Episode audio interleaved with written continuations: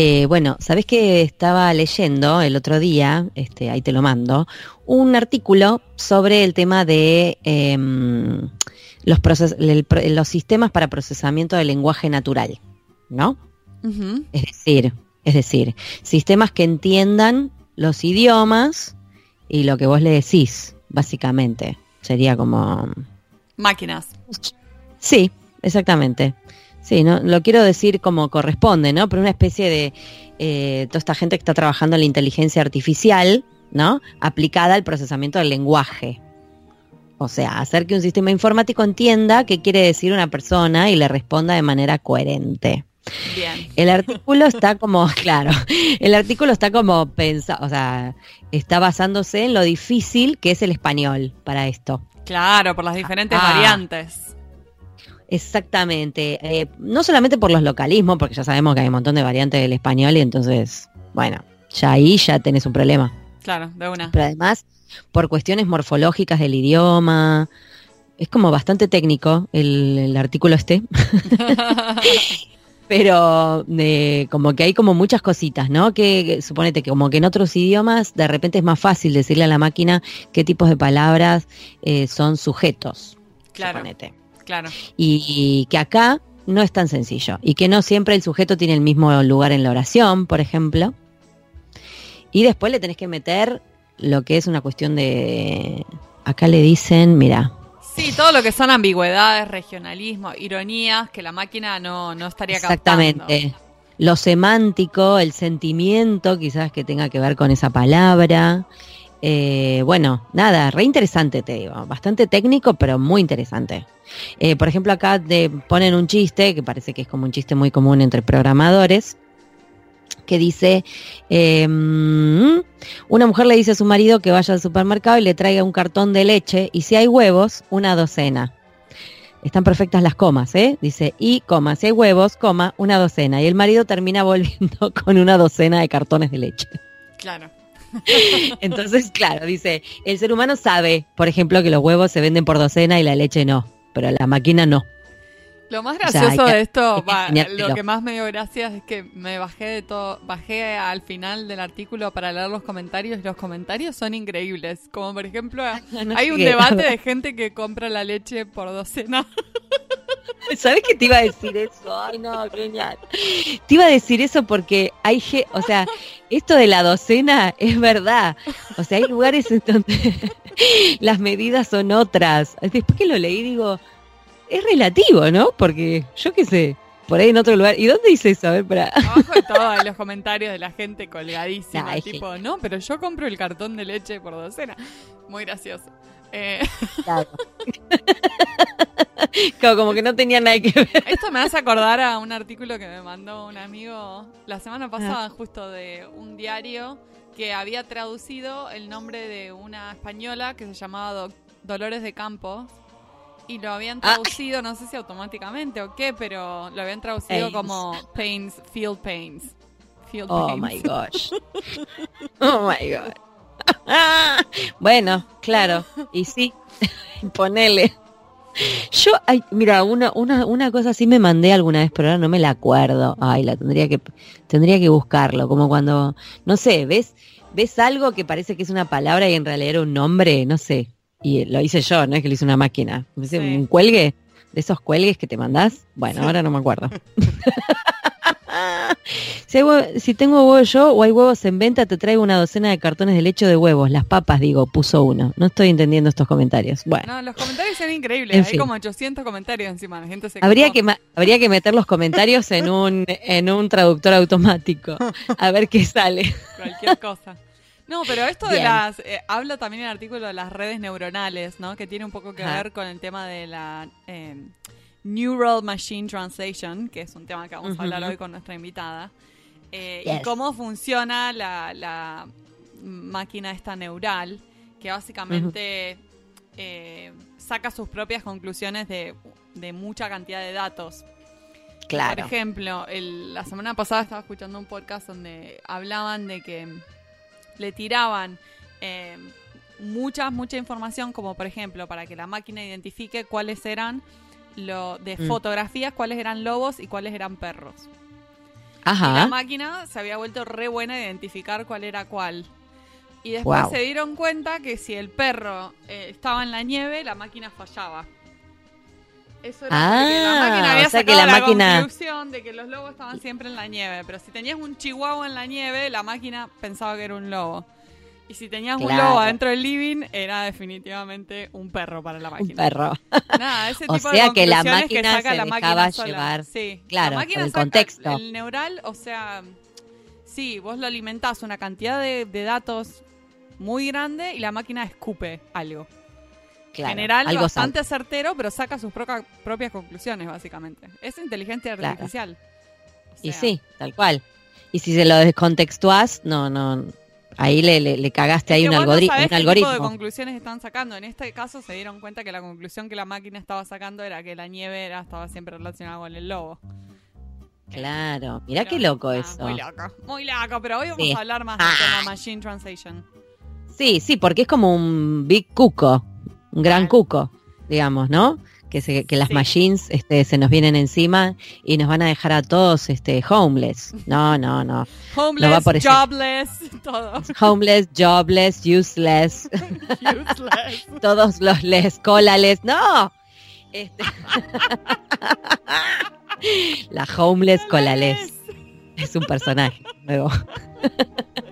la traductora Homeless Colales. Se había entregado a la prostitución porque ya no podía traducir. Bueno, pasamos por favor a la entrevista de hoy. Por favor, basta, basta. Con ustedes, Paula Estrella.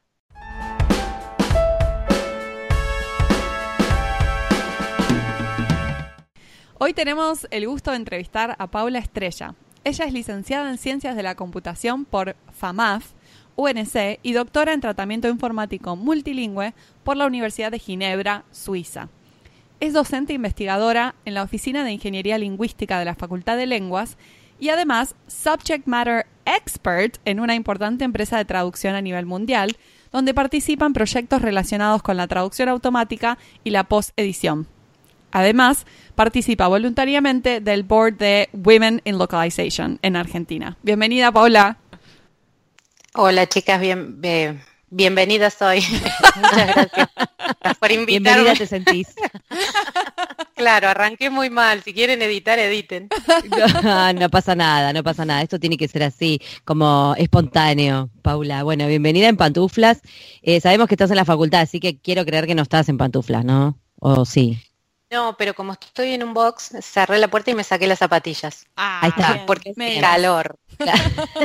Claro. ahora me doy cuenta que igual venís de, la rama de sistemas, ¿no? Porque medio como que las pantuflas es de traductores, pero laburando con traductores yo creo que se te pega, no sé. ¿Ves? Ya se sacó las zapatillas, algo hay.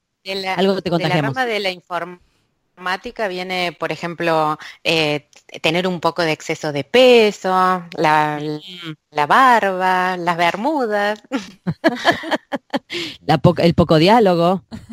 Son calladitos en general. Bueno, no sé. ¿Vos qué opinas? ¿Vos no? Me parece que no. Se quedó callada. Estoy haciendo honor al título de grado, ¿no? Ah, está, haciendo, honor, está haciendo honor al, estereotipo, muy bien. Bueno, ya arrancamos hablando pavadas. No, no, vamos a lo, a lo serio. Contanos un poquito cómo fue que eh, comenzaste a trabajar en la industria de la traducción. Bueno, mira, eh, yo en el, voy a hablar en serio, ¿eh? En el FAMAF, que es la Facultad de Matemática, Astronomía y Física, hoy por hoy tiene el nombre de e-computación. En ese momento no tenía el nombre, pero se daba computación.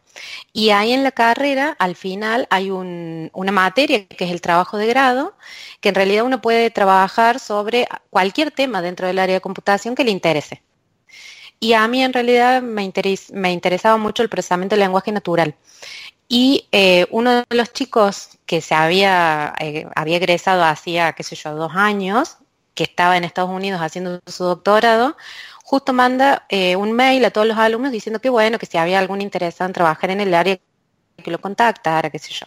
Me puse en contacto con él y me empezó a dirigir el trabajo final de grado que fue sobre traducción automática, la parte un poco más del desarrollo de los sistemas.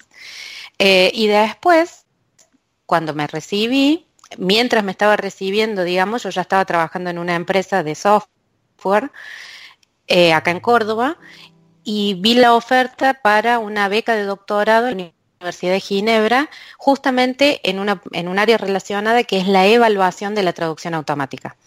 Entonces apliqué a la beca y como no estaba recibida, me esperaron unos meses hasta que me recibí y arranqué el doctorado allá en Suiza. Y allá, como el departamento donde hice la tesis eh, está en la escuela, en la facultad de traducción e interpretación, em, el tema de tesis era como bien combinado entre lo técnico y lo lingüístico, digamos. Y además estaba trabajando con, eh, viste, los idiomas oficiales allá son varios, y estábamos trabajando la combinación inglés-francés. Así que bueno, ahí también este, es como que tuve que meterme un poco más, no no en la traducción, en aprender o en ser traductora, sino en entender eh, qué pasa en un idioma y en otro, cuáles son las cosas que, faltan en el medio cuando uno hace la transferencia de manera automática, como es con un programa, qué espera un usuario de ese programa. Este, trabajamos también con normas ISO para determinar, bueno, eh, cuáles son las, eh, digamos, cosas importantes a la hora de elegir un sistema de traducción, por ejemplo. Y hoy por hoy esas cosas son súper relevantes y en realidad han pasado a ser parte de la, de la vida diaria, digamos.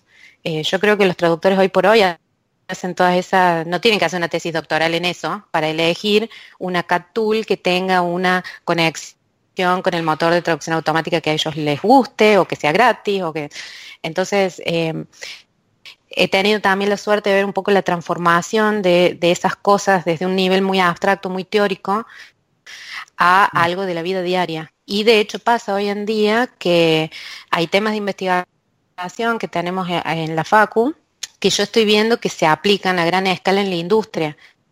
Entonces está pasando esto de que ya no hay tanta separación entre la academia y la industria en algunos ámbitos de la traducción. Eh, hay mucha cosa que sale de la, de la academia y, es perfectamente aplicable a la industria. en particular estoy hablando de Perdón, estoy hablando de, un tema re hot con, entre los traductores, que es la posedición. Bueno, de eso justamente lo que, lo que, queremos hablar. Nos queremos hablar de esto porque, como sabrás, es un tema delicado para la mayoría de los traductores. ¿Podés contarnos exactamente de qué se trata la posedición de traducción automática? Para alguien que no sabe el tema. Bueno, el, eh, voy a pensar que le explico a, mi vecina que tiene 65 años. Eh, los traductores lo que hacen es leer un texto y tratar de generar un mensaje parecido en otro idioma, por ejemplo, de inglés a español, de francés a chino, no sé. La posedición sería dejar que ese primer pasaje de un idioma a otro lo haga una máquina una compu, un programita, y que después el traductor, como conoce bien esos dos idiomas, pueda decir si ese mensaje ha sido bien pasado o no. Esa es la explicación para mi abuelita. Ahora, para el traductor que sabe, lo que yo le digo o, le podría contar es que la posedición eh, implica arreglar algunos errores que han sido introducidos en el proceso automático. Y después tenés una gran gama de, cosas que puede hacer el traductor. En un principio se hablaba de posedición, cómo sacar errores. Hoy por hoy se está hablando de revisión porque se supone que con la llegada de la traducción automática neuronal, el trabajo del traductor ya no es sacar errores, digamos, ortográficos, gramaticales, la cosa gruesa digamos, que está muy mal, que lo leen y le duelen los ojos, sino que implica trabajar más a un nivel de revisor, mirar el source o de un proofreader, ¿no? Mirar y ver si desde el source se han colado cosas que estén mal, eh, o han quedado sin traducir, o se han traducido mal, o culturalmente están mal, porque no olvidemos que más allá de que la traducción automática sea una herramienta que les puede ayudar mucho en la productividad, eh, desconoce un montón de matices que puede tener el texto que genera. Puntualmente, las variantes culturales o la aceptación de algunos términos. Em, hoy por hoy el lenguaje tiene también, eh, hay que tener mucho cuidado con las cosas que se traduce, tanto para un cliente si es un eslogan como para un manual de, de, usuario de, no sé, de un lenguaje de programación, porque que el motor de traducción automática se olvide de decir eh, esto, punto y coma, cuando estoy hablando de una función, no sé, de algún lenguaje de programación, puede hacer que yo copie ese ejemplo y después no me funcione porque me falta el punto y coma. Claro. Lo mismo que si yo estoy traduciendo el eslogan de un producto nuevo y no lo puedo traducir palabra por palabra, por ejemplo. Sí, hemos tenido acá algunos ejemplos de, de epic fails con traducción de eslogans y, siendo personas humanas, o sea que imagínate si es este automático puede llegar a ser desastroso.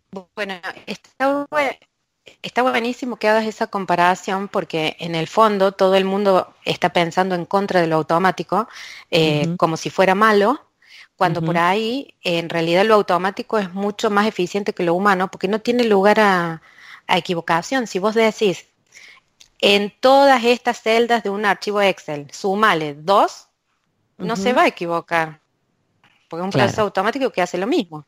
Un humano le pone, tenés 10.000 celdas a cada una, a mano súmale dos. Y puede ser que te saltes una o que dos veces hagas más dos en la misma. No sé dónde fue que escuché eh, que decía si una traducción automática se equivoca me río, pero si un traductor profesional se equivoca lloro. Y mira, eso es muy cierto, es muy cierto. Así que, bueno, eh, está buena la comparación. No olvidar que hay que elegir cuáles procesos automatizar y cómo. Hay otra cosa de claro. ahora, que es la post-edición automática.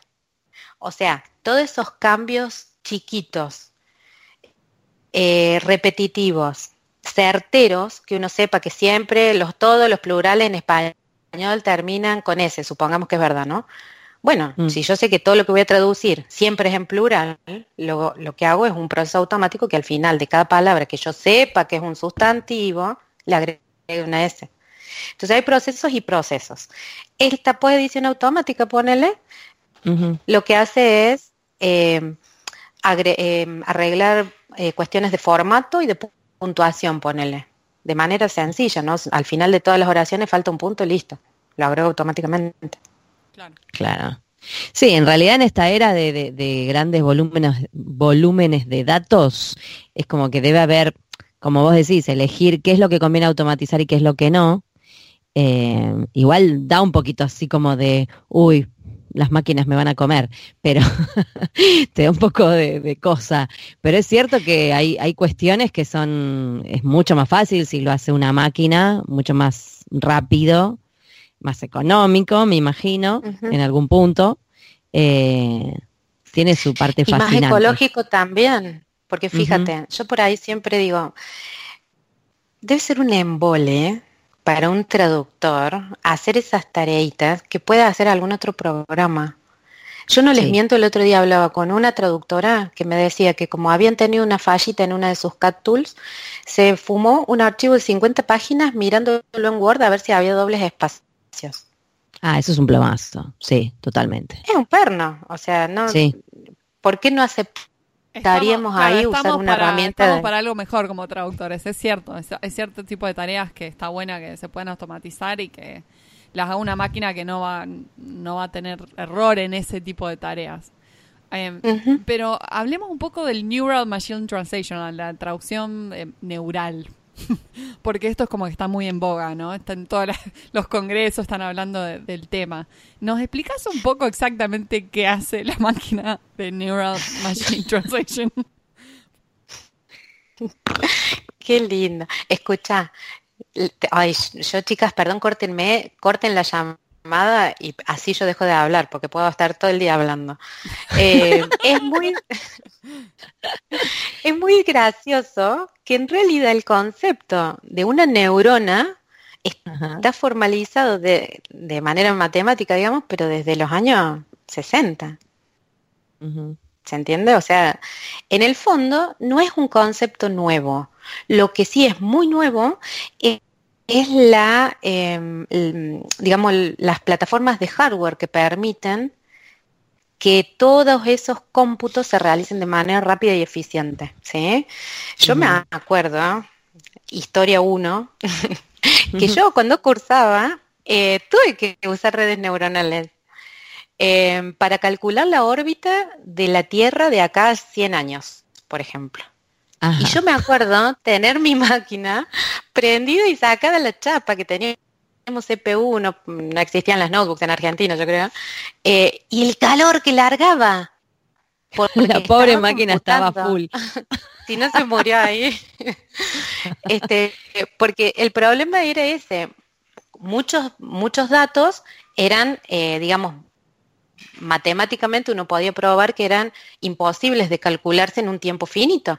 Pero hoy, con el hardware que hay, sí se puede y además se pueden usar muchos más datos para sacar cuentas. Entonces, ¿qué es, ¿qué es, lo el mensaje acá? No hay que tener miedo, porque en, el fondo no hay nada nuevo eh, teóricamente. Lo que sí hay es nuevos usos. Ahora uno puede entrenar neuronas o modelos neuronales para hacer traducción, para hacer detección de plagio, para predecir el clima, eh, para reconocer entidades nombradas, para predecir si alguien va a tener un infarto eh, de acá a cinco años. ¿Se mm. entiende? Lo que ha variado es la masividad de los datos, abiertos además, el acceso a hardware eh, barato y de gran eh, performance, digamos, y eso ha permitido que explote hoy. Pero de nuevo, eh, no hay que tener miedo. Lo que sí hay que saber es, bueno, yo en este, bueno, les hago el paréntesis ya. El viernes di un cursito, la encuesta que pusieron, no, la doctora Estrella, eh, no se entiende nada, todo muy técnico. Claro que es todo muy técnico, porque no hay que tener miedo a lo técnico, hay que escucharlo y que te entre por osmosis, ¿no? Voy a decir neuronal, ah, me suena neuronal, ¿me entendés? Eh, o sea, hay que ir adaptándose a este medio que va cambiando y que la verdad el traductor tiene todo el potencial de entender lo técnico. Lo único que le falta a veces es un poquito más de tiempo, más contacto con eso, eh, sentarse y ellos mismos entrenar un sistemito, o sea, esa cuestión de amigarse. No miedo y no la máquina me come, porque no es así. De hecho, aquellos casos que requieren datos muy específicos demandan traductores o, lingüistas, digamos, para que provean datos o anoten datos o limpien, depuren el conjunto de datos que se usa después para entrenar los modelos. O sea que es donde encuentro yo mi nueva zona de confort, porque yo creo que ustedes venían muy así. Esto yo lo comparo con el, con el, el, digamos, la catástrofe que fue las memorias de traducción. Sí, claro. Yo todavía, yo conozco gente que hoy en día no tocó una memoria de traducción. Y la verdad es que no sé, no sé cómo hacen. Porque es imposible. Para mí fue un antes y un después. Y eso que yo estaba estudiando cuando aparecieron las CAT Tools y ya me fui como familiarizando, pero eh, igualmente hoy en día también he hecho trabajos en los que no pueden intervenir las CAT Tools porque son plataformas, viste, que son así como medio, casi casi como cuaderno de almacenero, eh, donde tengo que estar yo borrando los dobles espacios y mirando 25 mil millones de veces todo lo que pongo por las dudas, porque no hay nada que me detecte nada. Eh, y es como, es como tallar en piedra, la verdad. O sea, a esta altura me parece que, uno tiene que... Yo creo que está bueno hacer ese trabajo una vez. Claro. Sí, sí, claro. Sobre, todo por la cuestión de, mira, eh, yo lo hago una vez y veo cuánto sufre un traductor que hoy por hoy no puede usar las CAC Tool porque ponele, me contaba eh, uno de los chicos acá en la Facu, eh, claro, me traen el certificado de nacimiento en papel. Sí, bueno, el tipo le digitaliza el código, o sea, bueno, ustedes saben que lo que es. Bueno, está bien, eso es un trabajo, todos tenemos que comer, lo acepto, lo hago, me, lo pago y chao, me lo tomo en cerveza para olvidar el mal rato que tuve. Eh, y después yo tengo que tomar ventaja y aprender de esa experiencia, decir, ah, pero hoy si hubiera tenido una CAT, por ahí me ahorraba de, de traducir dos o tres veces lo mismo. Uy, bueno, mira, justo tengo este sistema de traducción automática entrenado con los datos específicos de este cliente para este tipo de documentos. Chao. Posiblemente sea mucho más rápido que usar una CAT. No es, no es, o sea, yo no estoy diciendo eh, es la panacea, es lo que es mega top. No, estoy diciendo es una opción que mm. bajo ciertos parámetros puede ser muy positiva. Justamente el viernes dimos un módulo eh, donde hablamos de, o no me acuerdo, hace un par de semanas, de esto, ¿no? Entonces yo que les decía, si ustedes les ofrecen un, trabajo de posedición, no digan no, digan, eh, bueno, a ver, qué lo que es, qué, tipo de documento, y el motor que está entrenado es genérico, eh, ¿me entendés? ¿Qué, esperan de esa posedición? ¿Que solamente no le duelan los ojos al que lee o que además parezca casi hecha por un humano? Entonces todos esos parámetros hacen que ojos, me encanta. Hoy yo digo eso por ahí, mira, veo mis alumnos de programando y digo, por Dios, arregla eso y vuelvo porque me hace doler la cabeza ver eso. Este, porque viste programan feíto, qué sé yo. Pero no, no, el tema es tratar de encontrar en qué lugar yo le puedo sacar ventaja. Sí, claro, claro. Yo trabajo siempre con un cliente que tiene su, su motor súper cuidado, depurado, que lo entrena seguido, que traduce casi siempre el mismo tipo de contenido. Bueno, probablemente ahí yo tengo un margen de ganancia un poquito más interesante porque yo a, mayor volumen puedo hacerle un descuento no brutal, no hay que dejarse comer tampoco por las grandes corporaciones, em, y ahí puedo tener un trabajo más ágil, un poquito más de margen de ganancia y negociar, siempre negociar en estos tipos de proyectos. Eh, ¿Cómo se pueden capacitar los traductores que tengan interés en entender todo esto y en incursionar en el uso de la tecnología a su favor?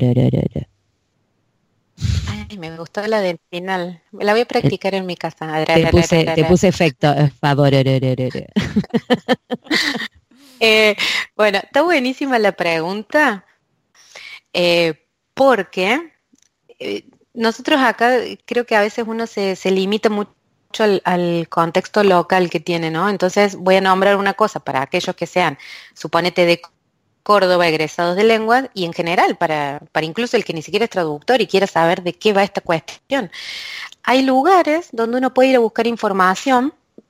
Por ejemplo, hay una, cosa que se llama TAUS, que es Translation Automation User Society, que tiene eh, en su página un montón de material, desde una eh, knowledge base, digamos, o tutoriales o white papers o información hasta una sección donde se, em, se listan los distintos eventos que hace esta asociación, eh, que van desde webinars hasta workshops, conferencias.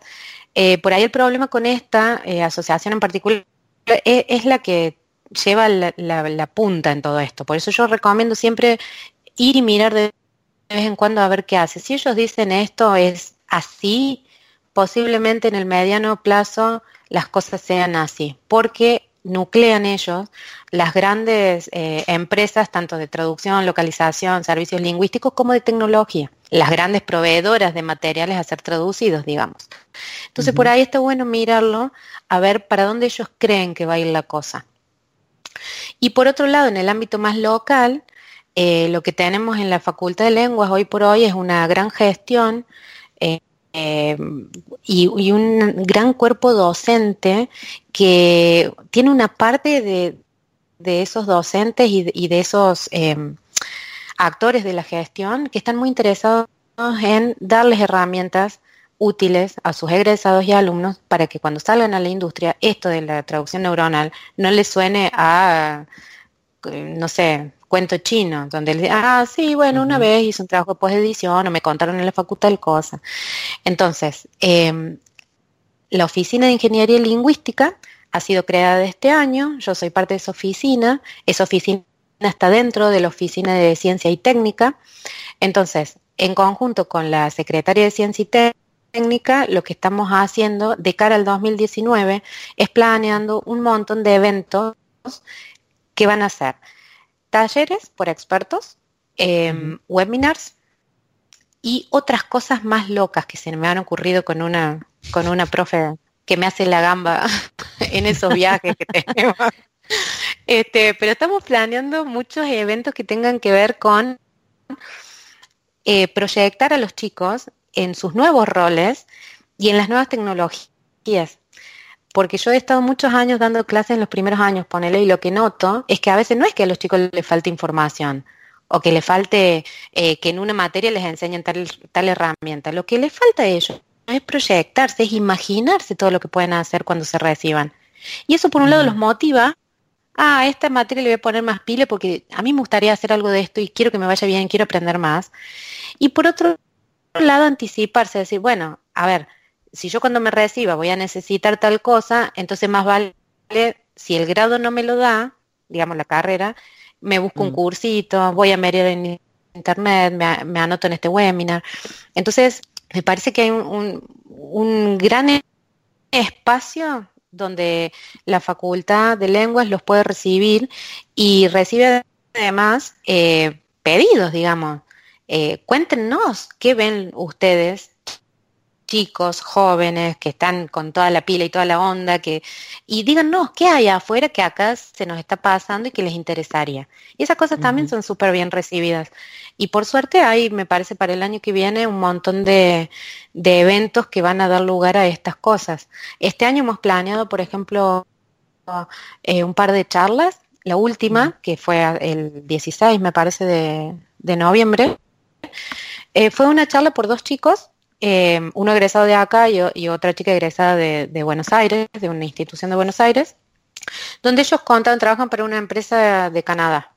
entonces contaban qué hacen ellos, por qué roles han pasado, cómo empezaron, eh, cuál fue su primera entrevista de trabajo, toda esa cuestión. Eh, y los chicos es como que se reengancharon con eso y, y se dio un debate muy interesante al final, donde perdimos completamente el foco de la charla, pero sí hablamos de todas las cuestiones que les interesan a los chicos. Claro. Y eso está bueno, esos ámbitos para que los chicos se adueñen de la FACU y propongan y construyan, eh, me parece que hay que aprovecharlos. Sí, sí. Está buenísimo esto que estás contando y sobre todo de prepararse porque supongo que una de las cosas que, que nos interesa saber es qué competencias tenemos que tener los traductores del futuro, ¿no? Y también la pregunta del millón creo que es, eh, ¿nos vamos a quedar sin trabajo? en unos años, ah, Paula, ¿nos vamos a quedar sin trabajo? no, Siempre, uno siempre puede ser cajero en un súper. ¿Cómo te va a quedar sin trabajo? ¿Qué tipo de respuesta es esa? no, mentira. Justamente eso es lo que yo eh, también trato de pasar ese mensaje, que, a ver, los trabajos yo me los imagino un poco distintos de los que hay hoy, pero siempre van a estar y de hecho van a salir, en mi cabeza hay como nuevos roles que pueden salir, que hoy no los conocemos, pero que sí van a demandar esos conocimientos que ustedes tienen. Hay otra cosa que, que justo, bueno, me, acabo de entrar en una reunioncita, hay un gran avance en, un cambio de plan de estudios, por ejemplo, en la Facultad de Lenguas. Entonces, bueno, las instituciones tratamos de acompañar al mercado en la medida en que podemos, porque somos una tortuga compitiéndole a la gacela. Entonces, en algún momento, esto que hoy eh, proponemos que sean conocimientos que los chicos eh, adquieren fuera de un plan de estudio, de una carrera de grado, en un mediano plazo posiblemente ya estén integrados a una carrera de grado y entonces en ese momento ya van a necesitar otra cosa, hmm. ¿no? Pero, ¿qué pasa? se va a ir adaptando de a poco. Y el mismo alumno va a ir adaptándose. Esto, esto es una cuestión básica de supervivencia.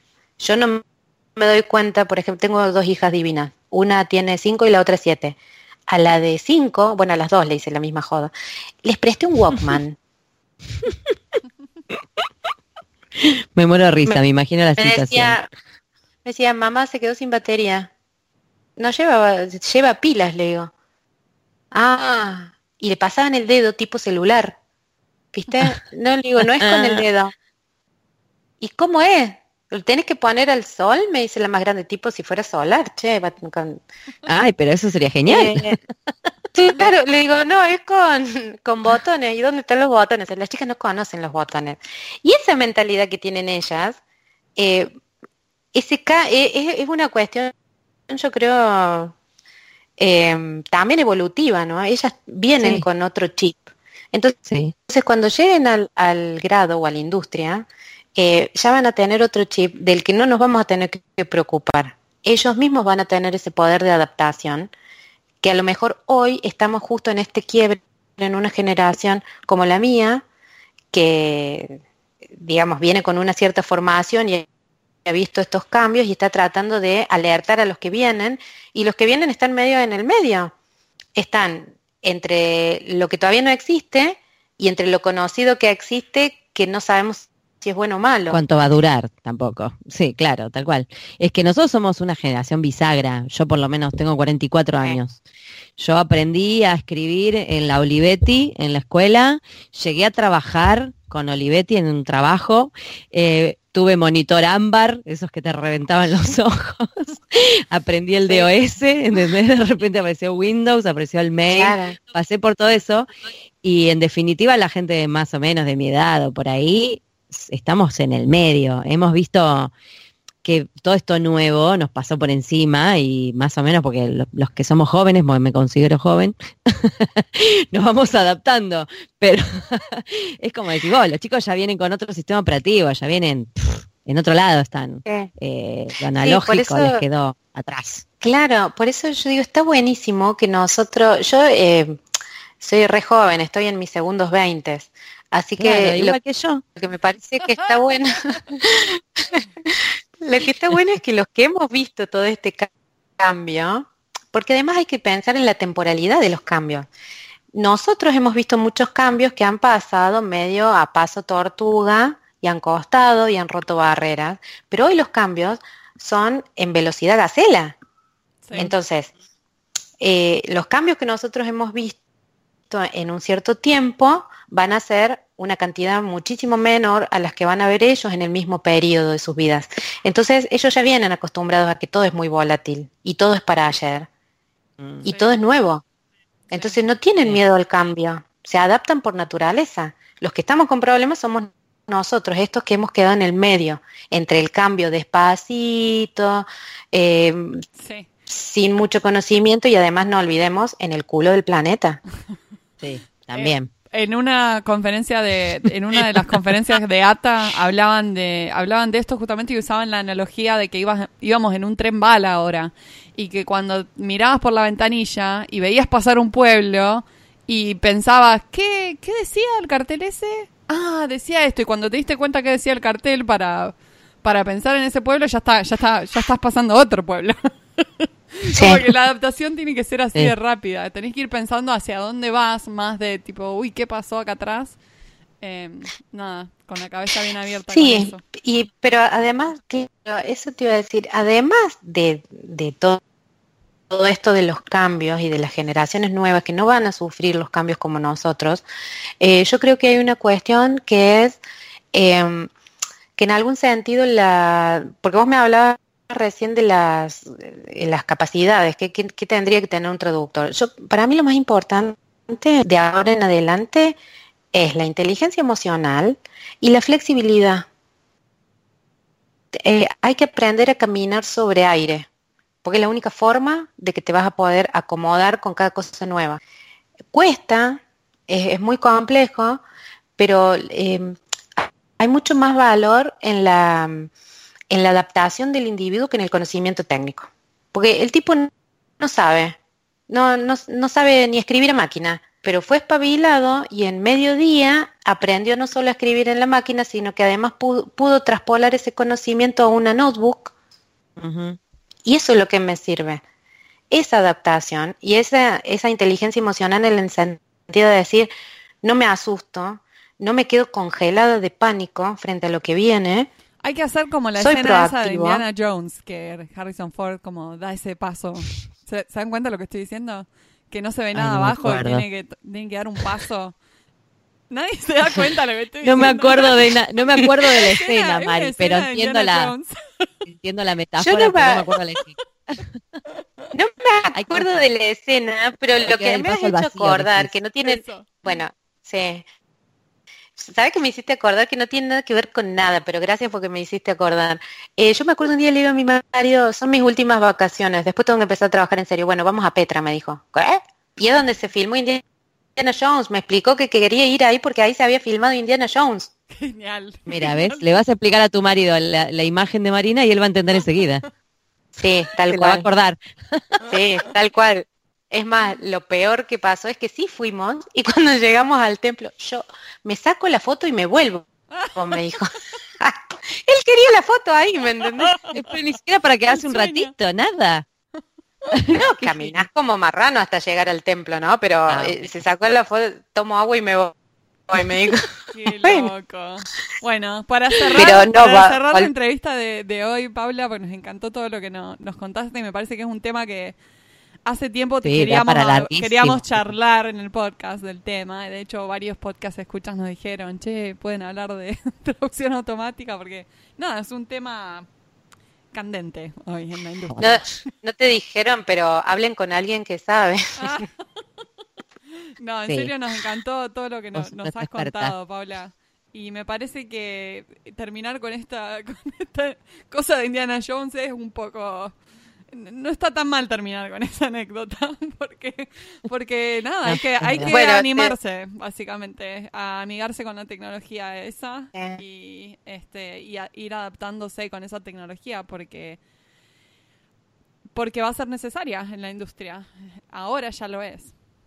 Sí, además por ahí no es solo esa tecnología, sino son todos los distintos eh, ecosistemas en los que ustedes puedan Sí. trabajar.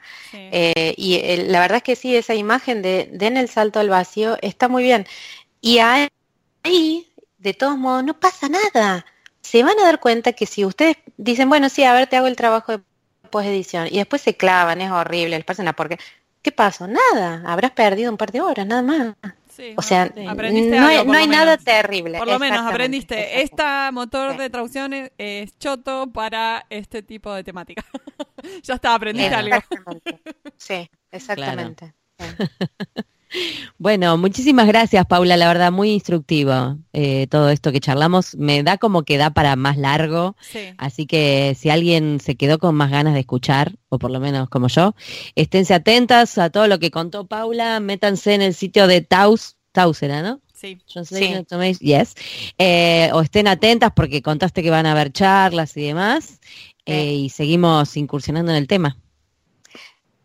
Sí, es más, te, te tiro una para un podcast, porque yo soy así Tírame. de bruta nomás.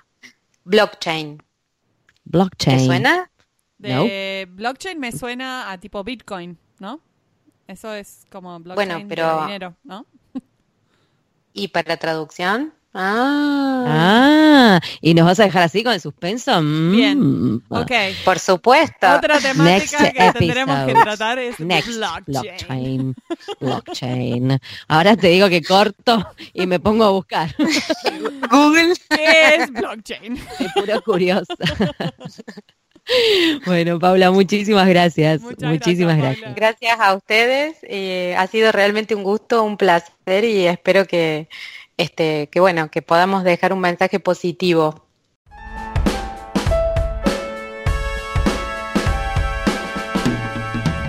Este fue un nuevo episodio de En Pantuflas. Podés encontrarnos en la página en-mediopantuflas.com y suscribirte a nuestro podcast desde iTunes, Podcast Addict o la tienda de podcast que más te guste. Prohibida su reproducción en el territorio de Argentina, traducciones, las pantuflas de flamenco son mías. Y las de tigres son mías.